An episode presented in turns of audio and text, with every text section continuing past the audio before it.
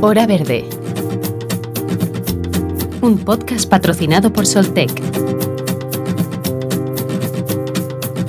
Dirigido y presentado por Germán Martínez. En la actualidad, la multitud de conceptos en torno a qué deberíamos hacer para mejorar nuestra sociedad y hacerla sostenible es una realidad. Con el panorama, con el horizonte de las 10.000 millones de personas llamando a la puerta en este siglo XXI, se cree que poco después de 2050, pues el debate está servido. En resumen, digamos que por convicción o por buscar ideas que lleguen fácilmente al público en general, eh, se generan conceptos eh, con los que seguramente muchos y muchas estéis familiarizados. Reducir, reciclar y reutilizar, las tres R's, el crecimiento cero, el decrecimiento o los modelos sostenibles, asumiendo que aún no ha habido en la sociedad desarrollada de los últimos siglos un modelo realmente sostenible. Uno de esos conceptos, en este caso muy usado, sobre todo en, planteamientos eh, sobre otros modelos económicos, es el de circular. Lo escuchamos muchísimo acompañando a economía, como economía circular, pero se aplica a más cuestiones. Hoy analizamos una de ellas, la alimentación circular. En realidad hablaremos eh, de esta cuestión desde, desde una escala más pequeña, desde sistemas de producción y consumo circulares eh, de productos primarios. Pero intentaremos eh, poner más énfasis en, esta cuestión de la alimentación, de la alimentación circular, que no es sino aplicar esa idea de economía circular pues, al sector agroalimentario. Ya de partida, seguro que intuís por dónde puede ir, de qué puede versar el programa de hoy.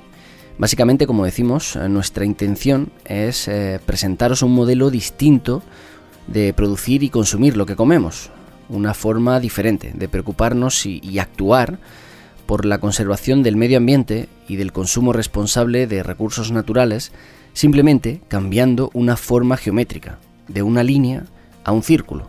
Por eso hablaremos eh, de reducir el uso de recursos de reducir la producción de residuos, eh, de innovar en productos y procesos, eh, de prolongar la vida útil de, los productos, eh, de limitar el despilfarro alimentario, por supuesto, de aumentar y fomentar los procesos de reciclaje o de usar elementos renovables o no contaminantes.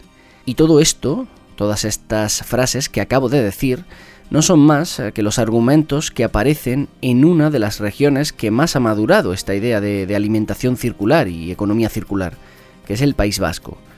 A raíz de las medidas sobre economía circular que la propia Comisión Europea prescribió en 2018, allí en Euskadi el gobierno regional eh, creó una estrategia propia de economía circular hasta 2030. Y para hablar de este ejemplo de buenas prácticas eh, nos acompañará Aymar Méndez, de la Fundación Vasca para la Seguridad Agroalimentaria, el ICA.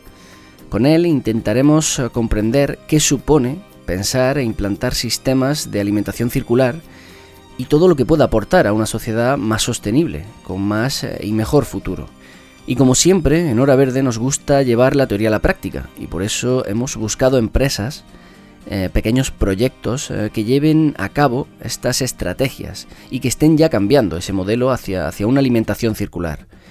Una de ellas está en Granada, así que viajamos desde el norte al sur de España para hablar con Romualdo Benítez, fundador de La Retornable, una red de venta de productos agroalimentarios con una filosofía de alimentación circular muy clara, muy evidente. De hecho, La Retornable recibió hace, ya algunos meses el premio a la innovación sostenible en Andalucía, así que, que seguro supone un testimonio real, un testimonio de, de emprendimiento, ahora que se habla tanto de eso, y de emprendimiento en un sector tan denostado como es el de la alimentación. Así que, sin más, aquí comienza Hora Verde, alimentación circular.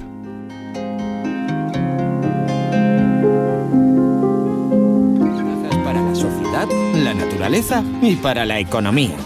No es sostenible consumir un producto de la otra punta del mundo teniendo ese mismo a pocos pasos. Habría que plantearse por qué ocurre esto el mundo global en el que vivimos hace posible todo esto y más. No solo hay que valorar los productos que se cultivan cerca, también los que se elaboran y crean en nuestra zona.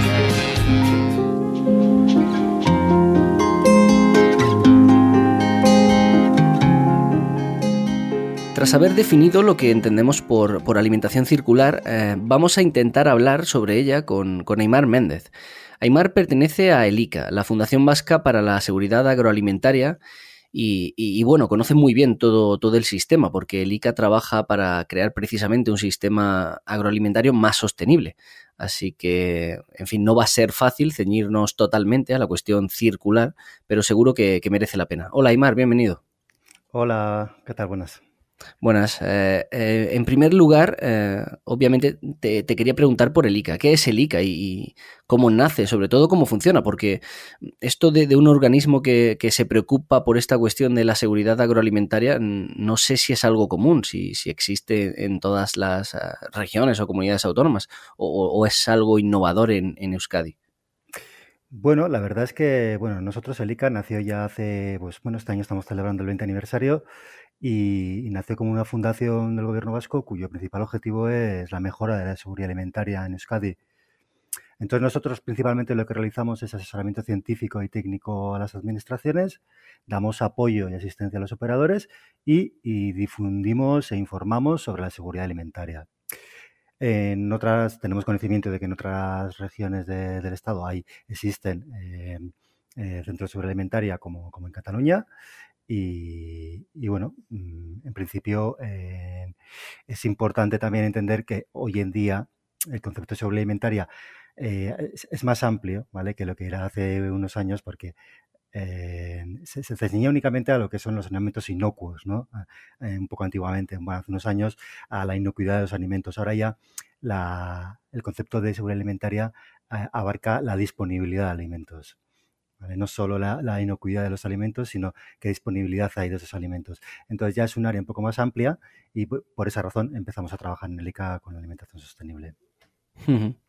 Sí, bueno, te iba a preguntar también un poco en relación a eso, porque bueno, estoy seguro de, que vosotros trabajáis con, muchísimos más conceptos en relación a, la creación de, esos modelos de alimentación más sostenibles eh, o de seguridad alimentaria, como comentabas, no solo en, la cuestión circular, pero con respecto a, ese concepto de circular, eh, ¿cómo la trabajáis? Pues nosotros em, la alimentación circular la entendemos principalmente eh, como un, a ver, esto parte del concepto de economía circular, lógicamente, eh, que es un concepto que pretende mantener el valor de los productos y los materiales el mayor tiempo posible dentro de, dentro de los procesos de producción y consumo. ¿vale? Entonces, de esta manera, lo que se pretende es que se reduzcan los desechos y eh, aprovechar los residuos para utilizar una menor cantidad de materias primas y energía. Si trasladamos ese concepto a lo que es, la alimentación, Em, se trata de que la industria alimentaria diseñe eh, estrategias eh, diferentes, en o sea, estrategias en las diferentes fases, es decir, en la producción, en la transformación, en la distribución y el consumo. Entonces, para que se minimice el uso de recursos y se aprovechen eh, los excedentes de los residuos. O sea, ese es, para eso es lo que entendemos como alimentación circular nosotros. ¿vale? Y es importante, saben, saber que, que bueno, eh, nosotros especialmente estamos trabajando en una de las líneas de la alimentación circular, que es el despilfarro de alimentos. Eh, porque, bueno, una tercera parte, como ya sabrás, una tercera parte de los alimentos son desperdiciados y entonces, pues bueno, eh, estamos trabajando en, esa, en esa parte de la, de, en esa fase de la producción, bueno, de la, de la alimentación, para, para conseguir eh, un consumo responsable, que haya un consumo responsable, que se, que se donen los excedentes, que se utilicen esos productos para la industria transformadora. Entonces, bueno, es uno de los aspectos que trabajamos, pero bueno, la alimentación circular es toda, en todo el sistema productivo, al fin y al cabo. ¿Y por qué es importante crear eh, redes de, productos saludables, ecológicos? Me refiero sobre todo a, dos cuestiones, como, como, son fundamentalmente, bueno, uno, el consumo de, mm, quizá dicho de manera muy resumida, de más verduras o, más productos ecológicos, eh, por razones que hemos comentado aquí en Hora Verde, en otros eh, programas, pero también hacerlo de cercanía o, bueno, con sistemas circulares, como tú decías, que, no sean tan perniciosos con, el, medio ambiente. ¿Por qué es importante trabajar por, un modelo así? Bueno, a ver, que quería, yo quería diferenciar antes de nada lo que es saludable y ecológico, porque bueno, a ver, entiendo que hay una relación, que, asociemos una relación directa a los consumidores en lo saludable, y, eh, que, lo ecológico puede ser más saludable, pero no tiene por qué. O sea, a ver, lo ecológico obviamente pues tiene unas características especiales en lo que tiene unos, una menor cantidad de, de, fitosanitarios, de bueno, una menor cantidad de insumos, bueno, eh, o más naturales, y bueno, y tenemos esa, esa, impresión de que puede ser más saludable. Pero bueno, antes de nada quiero definir qué es para nosotros saludable, qué es lo que nosotros entendemos como saludable y que se, em, em, tiene que cumplir como en, tres, en, tres, en, tres, en tres conceptos, ¿no? Es decir, que el producto, o sea, hablamos primeramente del producto, que es alimentación saludable, incorpora alimentos accesibles, que aporten todos los nutrientes necesarios para la vida de las personas ese es el primer concepto, el producto. El segundo, cómo combinamos y cómo proporcionamos ese producto. Es decir, un alimento saludable es aquel que los combina de manera variada, que combina los productos de manera variada, equilibrada y adaptada a las necesidades de cada persona. Y luego está cómo lo consumimos. O sea, ese producto, ese alimento, incluye unos hábitos de elaboración y consumo que están en sintonía con su estilo de vida y sus costumbres. ¿Vale? Y de aquí eh, tenemos que ir tirando del hilo. Es decir, vale, sabemos qué es, la alimentación saludable. Ah, hemos definido por, tres conceptos y a partir de ahí eh, no, se no, no solamente podemos relacionarla con ecológico, pero sí podríamos decir que la alimentación saludable es más sostenible. ¿Por qué? Por el simple hecho de que, de que los alimentos que son más saludables, tengo una pirámide alimentaria aquí delante mío que compara em, los productos más saludables con los productos más sostenibles, ¿vale? Es decir, ecológicamente cuáles son más sostenibles. Y en lo alto de la pirámide, en la parte más roja, en la que menos hay que consumir, están los, los productos cárnicos. ¿Por qué? Porque son menos sostenibles, requieren una mayor cantidad de agua, eh, son más perniciosos teóricamente para la salud. Y en la parte más baja de la, de la, de la pirámide alimentaria, que hay que consumir más, tenemos las verduras y las hortalizas y las frutas. O sea, perdón, las frutas y las verduras, eh, que son las que más hay que consumir y que son las que son eh, más saludables, obviamente, y que, que tienen, que tienen un menor impacto sobre, sobre el, sobre el ecosistema. Y entonces por eso quería diferenciar entre saludable y ecológico. ¿Por qué es evidente? A ver, es evidente que, que si hablamos de ecológico, en, eh, tiene un menor impacto. O sea, si hablamos de productos ecológicos, tienen un menor impacto sobre, sobre el ecosistema. Precisamente es una de las bases que tiene el ecológico. Eh, tienen una menor, una menor cantidad de insumos químicos, o sea, de plaguicidas químicos, tiene una menor cantidad de fertilizantes. Em, hay una menor, en, la ganadería ecológica hay una menor utilización de antimicrobianos, bueno, muchas, muchas cosas, ¿vale? Muchos conceptos que, se van sumando para que, eh, que podamos decir que, la, que, obviamente la agricultura ecológica ofrece unos estándares eh, ambientales mucho mejores que la agricultura tradicional. Entonces, de ahí, de ahí lo que tú comentabas, la importancia de entender que, que tanto si, optamos por una alimentación saludable como si optamos por una alimentación ecológica, estamos aportando, eh, estamos aportando nuestro granito de arena al ecosistema, ¿vale? Por ahí yo creo que iba un poco tu pregunta. Sí, sí, sí. Eh, aprovecho ya que has aclarado todos eh, esos conceptos, también con, una especie de doble pregunta, porque también creo que guarda relación, pero si nos vamos a una escala más global, ¿Cómo funciona ahora mismo el modelo de consumo? ¿O, cómo va esa, esa, digamos, contraposición de una, de una economía circular frente a una lineal, que es la que, es la que impera ahora mismo? Y poniendo el foco sobre ese modelo circular, en esa, en esa primera pregunta, eh, ¿son buenos los datos de, demanda e implantación de, sistemas circulares? ¿Va, la gente tomando conciencia de ello? Bueno, pues poco a poco, poco a poco parece que se va tomando conciencia. Bueno, mira, ahora te comento un dato. no sabemos muy bien por qué, en, bueno, pero en el 2018, en el último estudio, bueno, en el último informe del mapa de 2018, eh, se, identificó que, en Euskadi el consumo de carne se ha reducido de 60 kilos al año a 48 kilos al año. ¿Vale?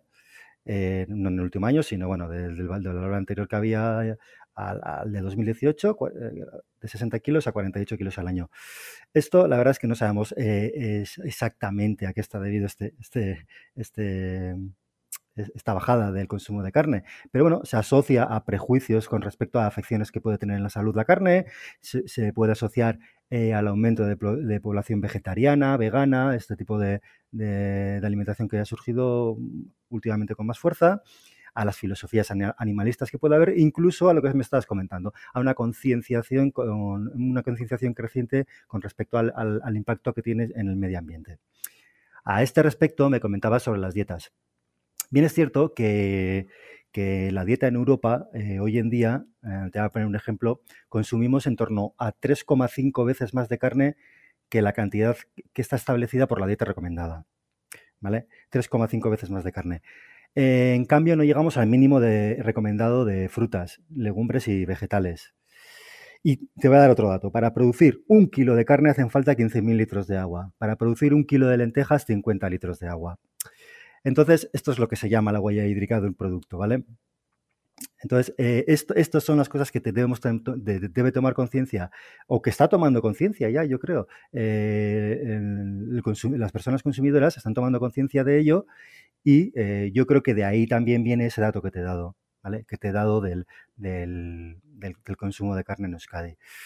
Y, bueno, como te comentaba, los datos de... A ver, hablamos siempre de la carne porque, porque precisamente en, el sistema agroalimentario el, el tipo de, el tipo de producción que tiene más impacto sobre eh, o que genera más gases de efecto invernadero es, la producción de animales. Entonces, por eso hablamos tanto de la carne, porque consume mucha agua, porque tiene un, gran impacto en, en, el sistema reglamentario, en la cantidad de gases de efecto invernadero que emite. Entonces, por eso hablamos tanto de la carne. Que hay que racionalizar el consumo de carne no, no dejar de comer carne, tampoco creemos que haya que dejar de comer carne, pero sí racionalizar el consumo de carne. Bajar estas 3,5 veces más de lo que deberíamos, pues intentar bajarlo y consumir más frutas y verduras. Eh, eh, con respecto a los productores, cambiando de tema, eh, ¿cómo es la relación con, ellos y con ellas? Es, es, no sé, tanto la propia administración como vosotros, ¿cómo establecéis convenios o, cómo establecéis precios y bueno, luego a la hora ya de, establecer una relación comercial directa, ¿cómo, funciona esa relación? Bueno, pues nosotros directamente, a ver, eh, sobre el consumo eh, mm, no tenemos influencia. O sea, nosotros somos, nosotros hablamos, yo, cuando hablo de nosotros hablo de LICA Fundación, ¿vale? a ver, el sector alimentario, eh, yo bueno, creo que a nivel estatal, bueno, ya sabemos que tiene una importancia muy grande y como la tiene aquí en Euskadi también. Eh, ya desde la hoja de ruta de la Agenda 2030 eh, de Objetivos de Desarrollo Sostenible, ya se pone de manifiesto la importancia que tiene la producción primaria en la consecución de esos, objetivos que se marcan en la, en, la agenda de, o sea, en los objetivos de desarrollo sostenible. Y entonces todas las estrategias que ya vienen desde Europa y que, y que, bueno, y que se, desarrollan aquí, que desarrollamos en Euskadi y también estatalmente, vienen, eh, ya vienen alineadas con, con, este apoyo al sector agroalimentario por, por la gran importancia que tiene, por el gran impacto que tiene sobre, sobre, digamos, el cambio climático y, y, sobre, y la importancia que tiene sobre la disponibilidad de alimentos. Entonces, realmente es cierto que, hay mucha presión, últimamente hay mucha presión sobre el sistema agroalimentario, porque eh, lo que es, son las ayudas de la PAC y, bueno, cada vez están más condicionadas a la, preservación del medio ambiente. Eh, para que reduzcan los eh, fitosanitarios, para que apliquen técnicas más respetuosas y, a su vez también las políticas europeas también van dirigidas hacia una producción de calidad y segura. Es decir, que sea de calidad y que además sea eh, eh, segura ah, de manera alimentariamente segura. Entonces, ya se establecen unos requisitos específicos para la producción alimentaria y se controla su cumplimiento mediante programas de control oficial, Y todo eso sí que ejerce una presión, como estaba diciendo, sobre, sobre el productor pero aunque parezca que solamente desde las administraciones se ejerce esa, presión, también, también eh, apoyamos al sector alimentario, se apoya al sector alimentario de manera que se facilite el desarrollo de pequeñas producciones que sean más locales, como me comentabas antes, que es fundamental la producción local y el circuito corto, eh, porque tiene un mucho menor impacto en, el, medio ambiente, pues por cosas que, bueno, que, seguramente ya habréis comentado, pero bueno, de el transporte, la conservación en frío, pues bueno, son los principales aspectos que afectan a que, a que un alimento tenga un mayor impacto. Entonces, todo esto se, está apoyando, es decir, se apoya lo que es el circuito corto. se, recogen las, necesidades que, ellos nos trasladan para, por ejemplo, desarrollar una normativa que hemos, hemos desarrollamos aquí por primera vez, eh, que es la normativa flexibilizada. En ciertos, productos, en ciertos tipos de producciones, flexibilizamos lo que son los requisitos higiénicos sanitarios, siempre manteniendo un estándar eh, que se garantice esa seguridad alimentaria, eh, para que sea más fácil poder adaptar las explotaciones a los requisitos que se establecen. Entonces, esa fue una de las acciones que se llevaron a cabo, la flexibilización de esas, de esas, de esas explotaciones. Luego se está trabajando en las pequeñas producciones, porque queremos fomentar que, los productos que se venden en los mercados, los productos que se venden en venta directa, tanto en los mercados, en, que incluso por Internet, porque Internet es otro, otro, otro, tipo de venta, otro tipo de venta directa, e incluso en las propias explotaciones, se está fomentando una, se está trabajando en una, en una, en una reglamentación, pues para que, para que también tengan unos requisitos específicos que no sean los que se le pueden exigir a una gran, a una gran explotación, a una gran industria, porque la realidad es muy diferente para cada tamaño de explotación. Bueno, y, así, y en eso trabajamos. Vamos recibiendo las, las solicitudes y se van valorando y, y bueno, intentamos escuchar todas las que recibimos. Sí, entiendo.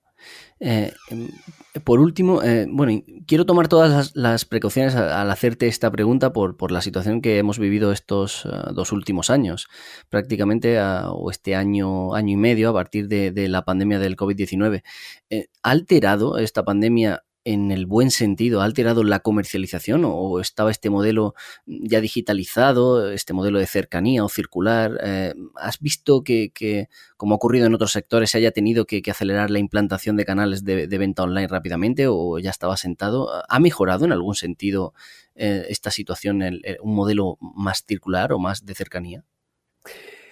Bueno, a ver, en un primer momento sí que es cierto que que claro, al, no poder salir de nuestro ámbito local, en, muchas situaciones hemos estado confinados en nuestro ámbito local, pues sí que los pequeños comercios de cercanía sí que han visto cómo tenían una mayor, una mayor demanda, ¿vale?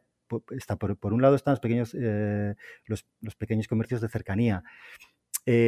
por otro lado, tenemos que diferenciar también la producción, los centros de producción, los pequeños productores. Los pequeños productores también vieron aumentada su demanda viene aumentada su demanda por un gran, por un gran auge del consumo, eh, porque al estar mucho más en casa, consumimos mucho más en casa. Pero a su vez eh, también afectó el cierre de, la hostelería. Entonces, claro, hay, que, hay que tomar todo con, mucha perspectiva, porque hubo una gran demanda en los hogares, hubo una disminución de demanda de la, de la hostelería, y entonces, bueno, eh, se quedaron con mucha producción. Por ejemplo, hablando específicamente, hemos hablado de los cárnicos. Bueno, voy a seguir hablando de los cárnicos porque es un poco lo que el dato que conozco. Em, es cierto que, los centros, los, mataderos o bueno, centros que, que, proveen de carne eh, se vieron muy afectados en su momento, en, un primer momento por la cierre de la hostelería, porque no tuve, porque gran parte de esa producción la destinaban a la hostelería. Y entonces mm, tuvieron que buscar diferentes canales de comercialización, em, como tú decías, ya sean online, ya sean mediante, mediante promociones. Aquí se creó una promoción, por ejemplo, que, se hizo una cesta eh, en la que vendían chuletas y sidra. ¿Vale? Porque como no se podía ir tampoco a las sidrerías, no se podía consumir las chuletas, una gran cantidad de chuletas que iban destinadas a las sidrerías, y entonces se crearon unas cestas que bueno, que económicamente salían bien y que tenían unas chuletas y, sidra que podías eh, hacerte en tu casa. Y bueno, y sí que es cierto que bueno, eh, ha generado ideas, ha generado la necesidad de, nuevos, de nuevos canales de, digamos, de, fomentar estos canales eh, online o telefónicos o como, como, como fueran. Sí, más bien esa era mi duda. Es decir, entiendo que bueno, el, transporte no, no se paró en ningún momento y bueno, logísticamente siguió, siguió funcionando la cadena de alimentación a, nivel nacional e incluso internacional. Pero bueno, eh, más, más bien iba por esa segunda vertiente, ¿no? En, la rama online. Sí, sí, sí. Sí, lo cierto es que que, hombre, sí que se ha, sí que se ha visto un auge, la verdad. aquí se ha, desde, desde, también el gobierno vasco se ha fomentado, se, se ha creado una red de, de, pequeños productores agrícolas, o sea, donde, donde se fomentan las producciones agrícolas se, y se da acceso, digamos, a las páginas web que tienen ellos o, o, o a los productos o una página web donde puedes adquirir productos de todos ellos. Y bueno, sí que se trabaja en ello, sí que se ha, se ha, se ha visibilizado la, necesidad de, de, estar en esos canales de en esos canales en esos canales informáticos porque porque hoy en día tienen mucha importancia. Y, y la verdad es que sí, yo diría que, que, que, que, se están desarrollando cada vez más y la digitalización del sector agrario, la verdad es que es uno de los objetivos principales también que llegue, que llegue la, la, fibra óptica, que llegue, digamos, el, la, la, red de alta velocidad, es, es, uno de los, de los objetivos que tiene Europa para, para el desarrollo rural y, y, es una de las grandes, uno de los grandes retos que tiene, que tenemos delante. Sin duda, es un, es un gran reto. Sí, sí, sí, sin duda. Pues Aymar Méndez de, de LICA, la Fundación Vasca para la Seguridad Agroalimentaria. Eh, muchísimas gracias por, por haber estado aquí en Hora Verde. Muy bien, pues muchas gracias a vosotros.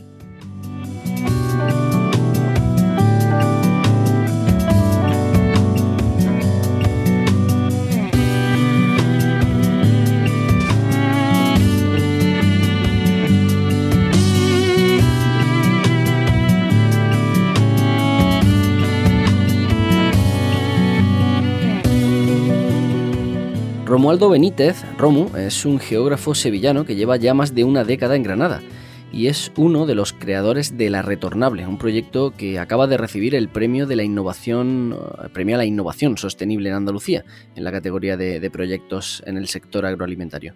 Hola Romu, bienvenido y enhorabuena. Hola, muchas gracias, Germán. En primer lugar, eh, la, la, pregunta te la habrán hecho cientos de veces. Eh, ¿Cómo nace una idea como la retornable? ¿Por necesidad? Eh, ¿Por inquietud? Bueno, por, por, por las dos cosas, eh, inquietud y necesidad por un cambio hacia una sociedad más igualitaria y sostenible, ¿no? Em, yo llevo ya años involucrado en la, en la agroecología eh, y aquí en Granada pues eh, se ha creado una, una, red bastante fuerte, ¿no? No solo de agricultores y agricultoras, sino también de de otro tipo de proyectos de transformación, granjas, eh, ecotiendas, etcétera, ¿no? Entonces, eh, eh, bueno, pues fue, mm, fue un día que en el EcoSuper, que es el, el comercio donde yo trabajo, eh, donde Mercedes, que es una de mis proveedoras de huevos ecológicos, de, de, de cogollos, una, una, una explotación que hay aquí cerca de Granada, eh, bueno, pues me, me, charlábamos porque los dos eh, no estamos, eh, hemos pasado mucho tiempo en el activismo, en el ecologismo y bueno, pues ese día eh, yo llevaba ya un tiempo dándole vueltas al tema de la transformación y bueno, pues porque me parecía que, que estábamos desconectándonos de de un sistema, bueno, de, del sistema neoliberal capitalista en, en, producción de materia prima, pero no estábamos desconectándonos de la transformación, ¿no? Entonces, bueno, pues eso lo tenía yo en mente y ella entró y, y bueno, y me, y me dijo eso, me dijo, oye, eh, ¿qué producto hay aquí transformado que vendáis más, no? Y empezamos a hablar de la vida avena, que era un, era un, una bebida que la gente últimamente está consumiendo mucho y tal, y vimos que era un, algo fácil de, hacer, ¿no? O en principio pensábamos que era bastante fácil de hacer. Y, bueno, y ella es emprendedora también y nos calentamos los dos, nos venimos arriba y bueno, dijimos, va, venga, vamos a, darle una vuelta a esto y a ver qué se necesita para fabricar esto y otras cosas, ¿no? Y, bueno, así empezó. Eh, después, claro, nos dimos cuenta que, bueno, nos dimos cuenta, sabemos que este tipo de proyectos hay que compartirlos y, y se llevan mejor compartidos y bueno, y, y, empezamos a buscar socios que quisieran entrar con nosotros en, en la primera financiación de, de, la retornable, ¿no? Y fueron siete personas. Así empezamos hace dos años y medio más o menos. Uh -huh. ¿Y, ¿Y, cuántos sois ahora mismo en la retornable? Ahora, ahora mismo somos 27, 27 socios, 26 o 27, no lo tengo muy claro. Y, y bueno, em, dos de ellos son los trabajadores de la retornable y el resto, bueno, pues estamos haciendo labores administrativas, comerciales, etcétera, de como, bueno, pues como voluntarios que somos, ¿no? Como proyecto nuestro que es. Em, eh, bueno, pues intentando sacarlo adelante, claro. ¿Y, cómo funciona la retornable? Porque he leído que, tiene, eh, tiene tintes de, tradicional, ¿no? De, llevarse el envase, el envase y luego entregarlo para, reutilizarlo. ¿Cómo funciona? Explicado de, así de manera sencilla. Pues muy fácil. Nosotros trabajamos, compramos productos ecológicos y de cercanía. Mm, eh, intentamos que se queden aquí en la provincia de Granada y si no, pues tiramos de otras provincias andaluzas eh, directamente del productor o de la cooperativa y se transforman en la, en fábrica en bebidas vegetales, en conservas, en harinas, etcétera. Eh, todos estos envases, las harinas no, las harinas se venden a granel, todos estos envases eh, van en, o sea, todos estos productos se envasan en, botellas de cristal. Botellas de cristal que son retornables. Entonces nosotros cuando hacemos el pedido, eh, a la vez que estamos haciendo el pedido, estamos recogiendo de la tienda los envases que los clientes han entregado. El envase tiene una fianza de 50 céntimos entonces, cuando el cliente compra eh, un bote de tomate frito, pues lleva esos 50 céntimos de alquiler del envase en el precio, ¿no? Cuando lo devuelve a la tienda limpio, bueno, pues la tienda le devuelve los 50 céntimos. Y nosotros, cuando vamos a hacer el reparto, eh, le volvemos a comprar a la tienda los envases que ellos han acumulado. Después nosotros en la fábrica, pues pasamos todos los requisitos sanitarios que nos obliga Sanidad para que esos envases pues, puedan ser reutilizados. Y pues nada, lo volvemos a poner en, el circuito. Entonces, ¿no hay ningún producto que, produzca un desecho en el envase? ¿Todo, ¿Todos los envases son, son reutilizables? Lo único que no podemos reutilizar por normativa es la, tapa. La tapa, em, a, tú hacer el baño María, ten en cuenta que nosotros ya trabajamos con máquinas industriales y, y hay una máquina del autoclave que es donde es como una, gran olla express, ¿no? Y allí es donde se hace, se cocina o se cuecen las cosas a tantos grados y demás. Eso hace que la, que la mm, tapa haga el vacío y, hay un adhesivo o algo que, se pierde en el momento en el que se abre, ¿no? Entonces no se puede volver a reutilizar. Ese es el único residuo, bueno, que nosotros reciclamos, es un metal y, y lo llevamos a reciclar, pero aparte de eso, eh, no, no hay otro residuo, ¿no? las cajas de cartón donde van los, los botes envasados las la recogemos, las intercambiamos, vamos, la, eh, digamos que entonces vuestro proyecto se encuadra sin duda dentro de, un modelo de economía circular, que, bueno, economía circular que además tenga un impacto eh, en la ciudad y, lo haga de manera directa y, sostenible, por lo que me cuentas. Eh, ¿Funciona la economía circular? ¿Es posible? ¿Supone más esfuerzo llevar a cabo este tipo de, proyectos que, bueno, rompen bastante ese canon de supermercado con el que estamos acostumbrados? Bueno, eh, primero a mí me gusta siempre aclarar eh, que la economía circular, por lo menos como a mí me gusta explicarla, eh, no solo está vinculada a la, a la, a la reducción de, producción de residuos fuera de un circuito económico, ¿no? O, de emisiones de CO2. Para mí también tiene un trasfondo económico. Es decir, es decir, todo el recurso que se crea en esa actividad económica de economía, circular se queda dentro, no solo el residuo, eh, sino también la economía. ¿no? Entonces, cuando nosotros buscamos espacios de venta, no solo estamos buscando un espacio de venta, estamos buscando una persona que entiende nuestros principios, que, quiere trabajar con kilómetro cero, con productos de cercanía, ecológico, etcétera, y que le mola el rollo del, envase. ¿no? Eh, nosotros no vamos a, a, distribuir nuestros botes por toda España, aunque, aunque nos lo pidan, como está ocurriendo. Eh, nosotros queremos que la economía que creamos nosotros en la materia prima, que se, que se saca de la tierra aquí en Granada o en Andalucía, se transforma en Granada, se vende en Granada o alrededores, llegamos a Almería, a la costa, eh, pero vuelve a manos de la fábrica que vuelve a pagarle al agricultor y así mantenemos un, circuito económico, una herramienta que va pasando de mano en mano y que va beneficiando a la comunidad donde vivimos. Eh, bueno, complicarte la vida, hombre, pues no es complicarte la vida, es seguir tus principios. A mí me, halaga y me alegra eh, saber que cuando yo consumo el tomate frito de la retornable o la bebida vegetal, pues me estoy evitando unos cuatro tetrabrí a la semana y tres botes de cristal que normalmente se desechaban, ¿no? O se, o se reciclaban. El reciclaje para mí es una, es una solución, pero debe ser la última solución, no una limpieza de cara. O sea, primero hay que reducir la producción de residuos, hay que, hay que reutilizar, hay que reparar, hay que reducir, ¿no? Y ahí estamos nosotros en la reducción, en la reutilización. Y bueno, una vez que te habitúas, esa, ese cambio en tu manera de, funcionar em, eh, diferente a lo convencional, pues como todos los cambios, conlleva un poquito de, hacerte con ello, pero una vez que está interiorizado es un placer y un halago y se nos llena la boca. Decir que, decir que, que, nosotros pues reutilizamos los, envases.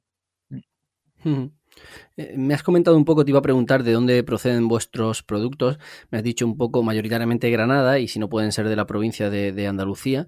Eh, y te iba a preguntar si son todos de cercanía, pero sobre todo me interesa saber qué, criterios tenéis para seleccionar o, elaborar un producto y que, que, luego pase a formar parte de, vuestro catálogo.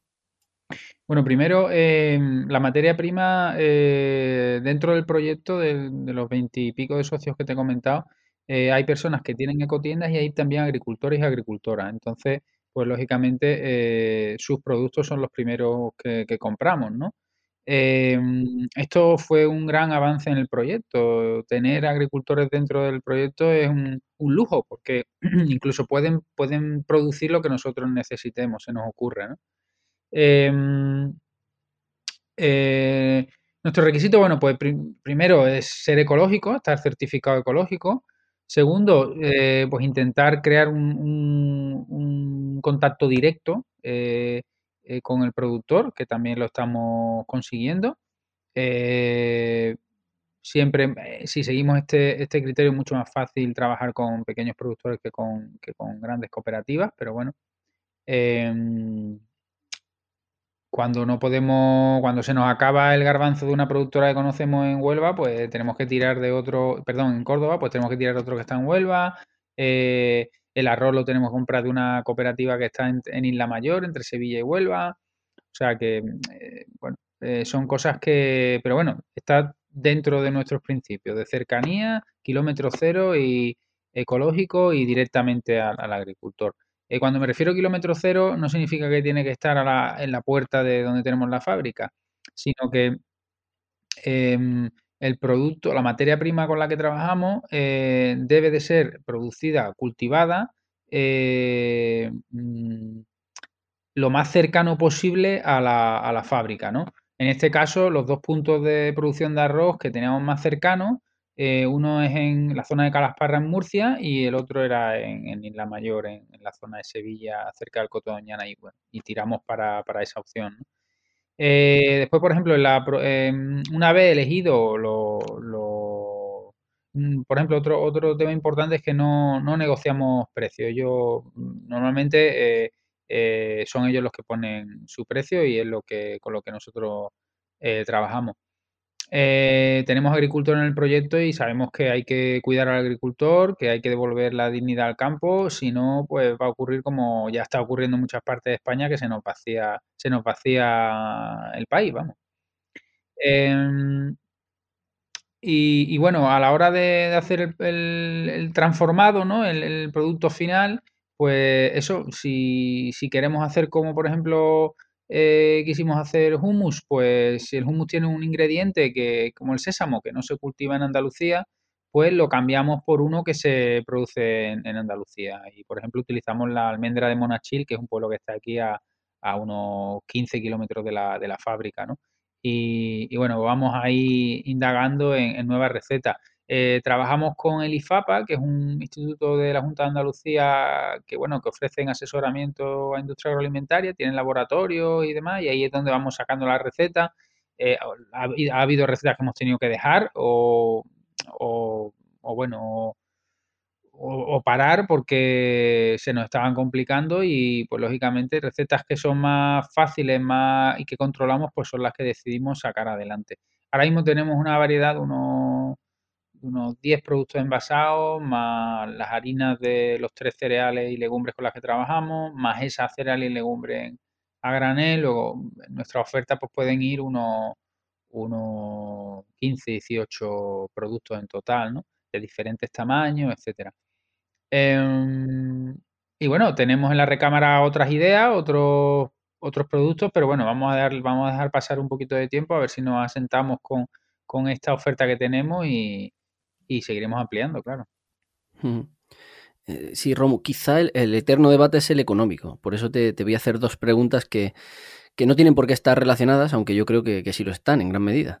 Eh, la primera es eh, si es más caro consumir este tipo de productos y la segunda es si, el ciudadano o la ciudadana pues debería comprometerse con estos productos independientemente de su precio, un poco lo que tú comentabas con, el precio que no negociáis a los agricultores.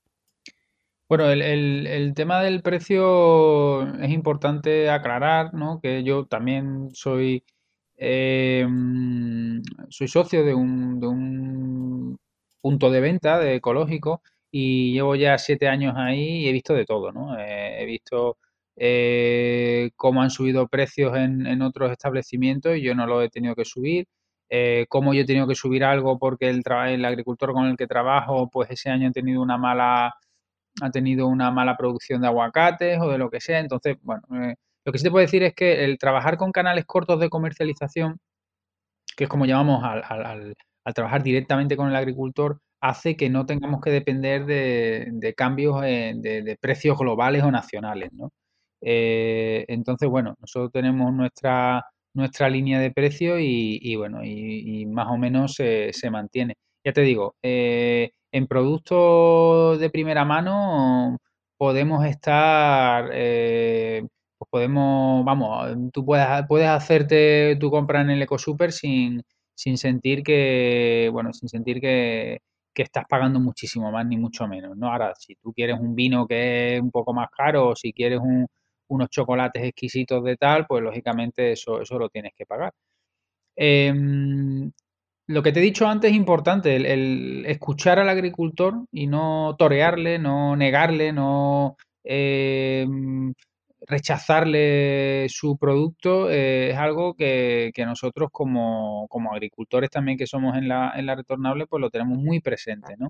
Em, y eso el, cliente lo tiene que valorar. Em, de nada vale poner nuestros balcones llenos de banderas de España, nuestros coches con sus banderitas de España, nuestros llaveros con la banderita de España, nuestra, nuestra camiseta de la selección de España, si después maltratamos al agricultor y, compramos nuestros productos en, Carrefour, que es una multinacional francesa, eh, Mercadona me da igual, que no es una, que es un deslocalizador de economía, eh, Lidl, que son alemanes y que tienen que repartir beneficios por todos sus socios que están repartidos por todas partes del mundo.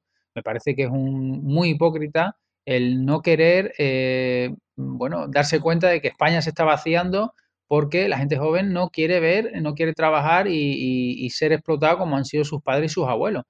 Entonces, eh, la única opción que queda aquí es hacer de los proyectos rurales proyectos sostenibles.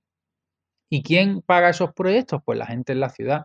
Entonces, bueno, pues eh, si queremos comer bien y queremos cuidar del campo y queremos comer eh, con productos que son cultivados sin herbicidas, sin pesticidas, sin, sin abonos industriales, pues hay que reconocer ese trabajo, ese empeño, esa investigación, ese trabajo también académico que hay detrás, eh, esa innovación y, bueno, y eso hay que, hay que valorarlo. Eh, pero ya te digo que mm, no son, no, no, son, son precios bastante asequibles para, familias normales y, bueno, eh, también son alimentos muy valorados, muy nutritivos, que, bueno, hace poco estuve en una, charla de una profesora de la Universidad de Valencia, no me acuerdo su nombre, siempre se me olvida, y, hacía comparativas nutricionales de productos ecológicos y productos no ecológicos y, era, era tremendo, ¿no? Eso también, que no es lo mismo comer un pan de masa madre que te puede valer 3 euros, 2 euros y medio, 3 euros y medio, que, que, comer estas barras que venden por 70 céntimos, 80 céntimos, que es prácticamente todo levadura y, levadura y un poquito de harina, ¿no? Eso no llena, ¿no? Para llegar a llenarte con como te llenas con un pan de masa madre, y de harinas ecológicas, pues, pues tendrías que comprarte 5 o 6 barras de, esos panes, ¿no? O sea que lo del, lo del precio es bastante, bastante relativo. No sé si te he respondido. Sí, sí, sí, sí, totalmente. Eh, pues Romualdo Benítez, geógrafo y uno de los artífices de, la Retornable, premio a la innovación sostenible en Andalucía. Eh, enhorabuena y gracias por, haberlo contado aquí en, Hora Verde. Y gracias a ti por, por habernos elegido para, por estar en, para estar en tu, en tu programa. Muchísimas gracias, Germán.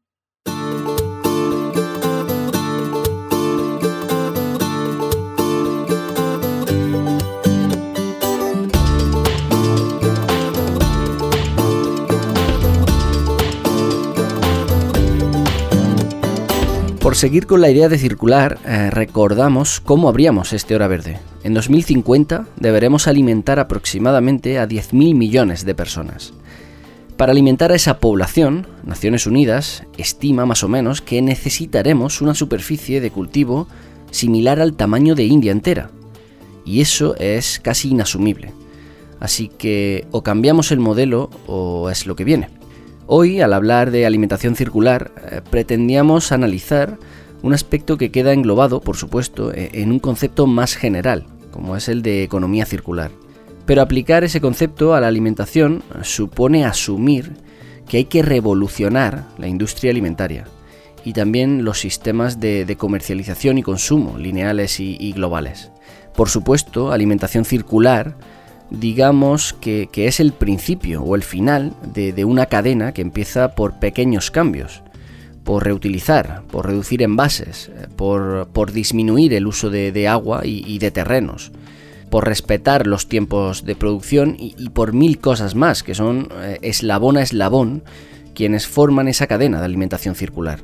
Todo ello en el marco de, de una Agenda 2030-2030 que toca tangencialmente muchos de estos aspectos.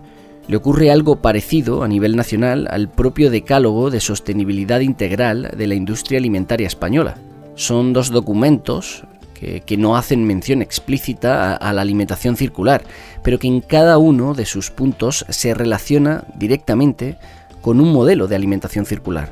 Al menos si es que quieren lograrse tales objetivos, porque, porque ya sucede que la desafección de estas grandes ideas es bastante notable entre la sociedad. Si no cumplimos los objetivos del milenio, eh, ¿por qué lo íbamos a hacer con, la Agenda 2030, no? Pero bueno, a veces eh, nos escribís mensajes eh, diciéndonos por qué aún así hacemos referencias constantes, por ejemplo, a esa Agenda 2030. Y la respuesta es sencilla, porque están ahí, porque existen, porque un día los gobernantes del mundo se crecieron y decidieron firmar algo y es nuestra obligación recordarles aquel día de, desenfreno para que ahora, ya calmados, ya frescos, pues lo cumplan. Volviendo a ese fomento de la sostenibilidad integral, la propia web del Ministerio de Agricultura, Pesca y Alimentación español eh, facilita una herramienta que todos y todas podéis usar para autoevaluar esa sostenibilidad. Se llama eSIAB y da igual desde qué parte del mundo nos escuches, puedes usarla. Hoy los datos los hemos dejado un poco de lado porque nuestros entrevistados eh, han aportado más que suficientes. Pero, pero hay uno que sí queremos decir. Eh, según la Asociación Española de Distribuidores, Autoservicios y Supermercados, la concienciación sobre la importancia de que los alimentos tengan un origen sostenible y de que el modelo sea más circular no para de crecer entre la ciudadanía. Una ciudadanía que, que también se preocupa de que el packaging sea respetuoso con el medio ambiente o del gran problema del desperdicio alimentario. En resumen, son preocupaciones eh, que antes no aparecían en estos estudios y que hoy ocupan las partes altas de, esos gráficos. Y las empresas agroalimentarias están al tanto. Muchas eh, de las más grandes del sector eh, ya trabajan por contribuir directamente a una gran cantidad de objetivos de desarrollo sostenible fin de la pobreza, hambre cero, eh, salud y bienestar eh, o producción y consumo responsables, eh, pues quizás son los más claros. Pero digamos que aunque sus modelos son el antagonismo de lo que buscamos cuando hablamos de alimentación circular, pues también van a querer copar ese sector. Así que como ha ocurrido en otras muchas ocasiones, por ejemplo cuando hemos hablado de energía, de acceso a la energía o de implantación de las renovables, eh, los gigantes están atentos a cualquier movimiento para no perder su posición. No es fácil obligar a moverse a un gigante. Y por eso, si tuviéramos que moverlo, la única forma es convencerlo de que lo haga solo. Fomentando la alimentación circular es justo lo que estamos haciendo. Así suena hoy nuestro viaje en un minuto.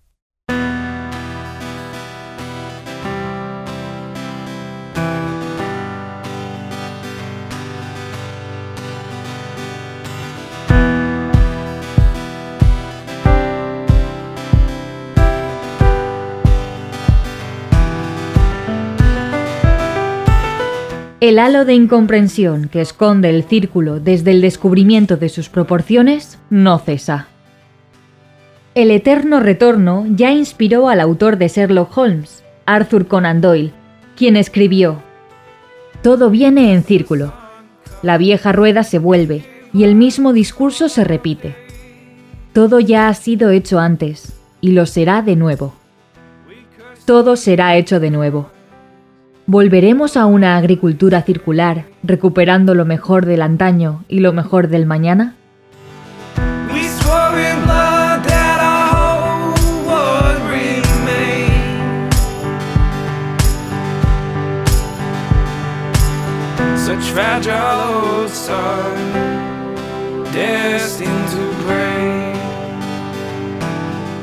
Pues bien, llegamos al final del programa. Eh, una idea final. Si somos lo que comemos, hagamos que la sociedad cambie con los alimentos que, llenan nuestra nevera y que ponemos en nuestras mesas. Recuerda que siempre puedes escribirnos o enviarnos eh, notas de voz al WhatsApp de Hora Verde, al teléfono 644-697-687, o también escribirnos en los comentarios de iVoox o en las reviews de Apple Podcast. Sin más, hasta el próximo jueves y gracias por estar al otro lado una semana más. Fragile oh, sun, destined to break.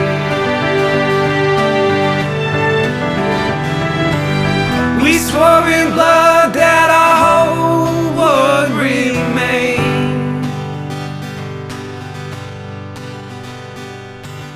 Such fragile oh, sun, destined to break.